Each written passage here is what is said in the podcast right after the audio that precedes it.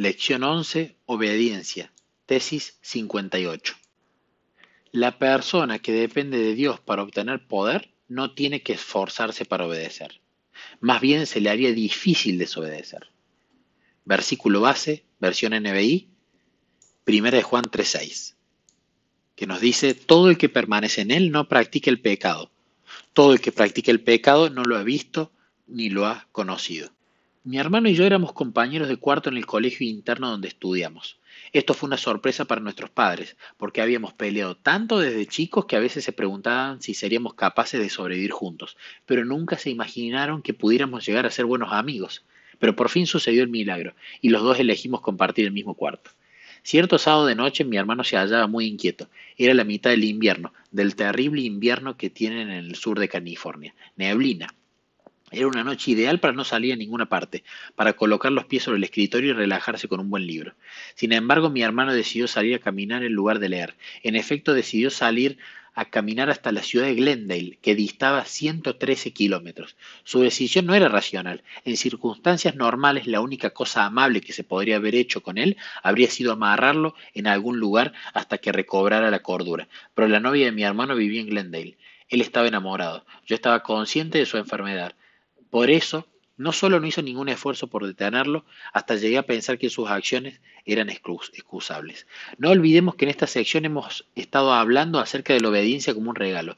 Ya vimos cuán espontánea es la obediencia cuando viene desde adentro hacia afuera, no de afuera hacia adentro. Hemos comprendido que la obediencia genuina es natural y espontánea. Ahora daremos todavía un paso más adelante. Si su obediencia es realmente genuina, usted tendrá que realizar un esfuerzo mayor para no obedecer que para obedecer. Si le cuesta comprender esta declaración, acuérdese de mi hermano que caminó hasta Glendale. Lo motivaba la fuerza más poderosa del mundo, la fuerza del amor. A pesar de las circunstancias, a pesar de los obstáculos, a pesar de la distancia, a él le habría resultado mucho más difícil permanecer en el dormitorio que caminar esos 113 kilómetros. Caminar hasta Glendale era una tarea fácil, comparada con la de permanecer en el cuarto con los pies sobre el escritorio leyendo, aunque fuera leyendo un buen libro. Conseguir que alguien lo recogiera en medio de la neblina era más fácil que permanecer en el dormitorio el viaje a Glendale era para él la acción más natural y espontánea. A veces la gente tiene temor de que cuando hablamos acerca de la obediencia natural y espontánea nos referimos a una obediencia que no demanda ningún esfuerzo. ¿Se necesita realizar algún esfuerzo para obedecer a Dios? Por supuesto que sí. ¿Tuvo que hacer algún esfuerzo mi hermano para caminar hasta Glendale? Por supuesto, pero el asunto crucial es, ¿cuál de las dos opciones demanda un esfuerzo mayor? Si a usted le cuesta más obedecer a Dios que seguir sus propios impulsos, entonces todavía no ha experimentado una obediencia natural. Si a usted se le hace más difícil desobedecer porque su propio impulso es obedecer a Dios, entonces puede estar seguro de que Dios está obrando en usted tanto el querer como el hacer por su buena voluntad. En el Salmo 48, David describe, la obediencia natural cuando exclama, Me agrada, Dios mío, hacer tu voluntad, tu ley la llevo dentro de mí. Mirando a Jesús obtenemos más claras y distintas de Dios, y por la contemplación somos transformados.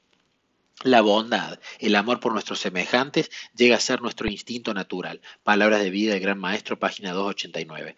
Si su instinto natural es obedecer, si la ley de Dios está en su corazón y usted se deleita en hacer su voluntad, entonces tendría que esforzarse más por desobedecer que por obedecer.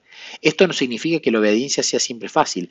No siempre resulta fácil seguir los instintos naturales. Considere el ejemplo de una madre que cuida a su hijito. Sus instintos naturales la llevan a colocar las necesidades de su hijo por encima de las propias. Sus instintos naturales la inducirán a cambiar los pañales de la criatura, aunque puedo asegurarle por experiencia propia que cambiar pañales no es siempre la tarea más placentera.